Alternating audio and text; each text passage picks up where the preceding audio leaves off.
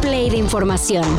Titulares nacionales, internacionales, música, cine, deportes y ciencia en cinco minutos o menos. Cafeína. Como si los asuntos políticos no estuvieran lo suficientemente calientitos, el sábado pasado en la sede del PRI en Guerrero fueron hallados unos artefactos explosivos, unas granadas pues. Obviamente el asunto provocó alarma y tuvo que ser atendido por elementos especializados en el manejo de material peligroso.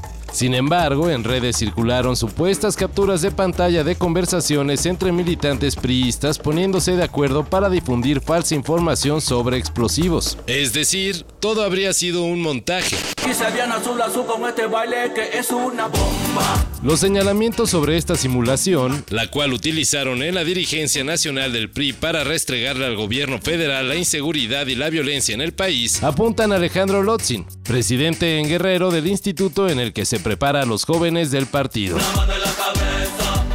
un movimiento sexy, un movimiento sexy, y ahora empieza a manejar. El viernes por la noche se detuvo a Miguel N., el presunto agresor de Milagros. El propio Miguel llama al 911 para decir que está en la gasolinera y que quiere entregarse. Y ya para ese momento, pues algunas gentes de la gasolinera ya tenían ahí más o menos rodeada la zona, llega la policía, nosotros hablamos con la fiscalía. El pasado jueves por la mañana, Miguel N. habría atacado a la joven en plena calle de la colonia Granada en León, Guanajuato. De acuerdo con las autoridades, está descartado el robo como móvil de la agresión. El ataque fue directo y al parecer premeditado.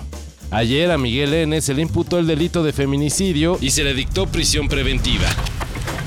No sé el tema por dónde hincarle el diente, de verdad, o sea. Pues parece que Kylian Mbappé seguirá en el PSG por el momento. El club francés informó que el joven crack fue reincorporado a los entrenamientos con el primer equipo luego de llegar a un acuerdo. Se desconocen los términos de la negociación, pero todo parece indicar que Mbappé no firmará renovación, terminará tranquilamente su contrato y luego se irá como agente libre. Es que no sé cómo se puede blanquear lo que nos ha hecho este chico de verdad. Es que no lo entiendo. Yo de verdad creo que represento a la inmensa mayoría de... a Kylian Mbappé en el Madrid. Pero quien sí se va del club parisino será Neymar, quien al igual que Cristiano Ronaldo y Benzema tendría su futuro en el fútbol árabe. En junio, fanáticos de Korn se chutaron un día escuchando a Sentidos Opuestos, Magneto, Los Caligaris, Hanson, Matute.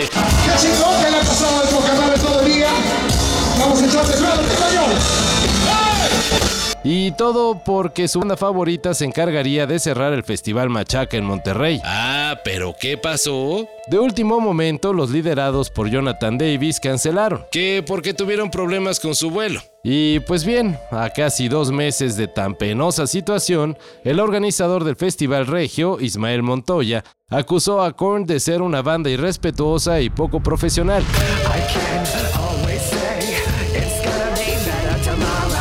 Ya que a pesar de haber recibido su pago completito con ocho meses de anticipación, no respetaron el contrato. Montoya advirtió que seguirá denunciando a Korn en redes hasta que la banda dé una respuesta. Desde hace 50 años, el aguinaldo en México se estableció como un pago de fin de año equivalente a 15 días de salario. Sí, desde hace 50 años y no se ha movido. Pero puede que las cosas cambien. En la Cámara de Diputados está cocinando una iniciativa que haría que el aguinaldo sea más robusto. Pasaría de 15 a 30 días de sueldo para los trabajadores del sector privado, acercándolo a los 40 días de salario que reciben los trabajadores del Estado. No esperen que el cambio sea para este año, pero hay que prender la veladora para que ya nos toque en 2024. ¿Cómo le hace? Sé que tengo que ahorrar un buen, pero yo algún día me voy a comprar este balón. Ya lo verás. Todo esto y más de lo que necesitas saber en sopitas.com. El guion corre a cargo de Álvaro Cortés y yo soy Carlos el Santo Domínguez. Cafeína. Un shot de noticias para despertar. Lunes a viernes por sopitas.com. Y donde sea que escuches podcast.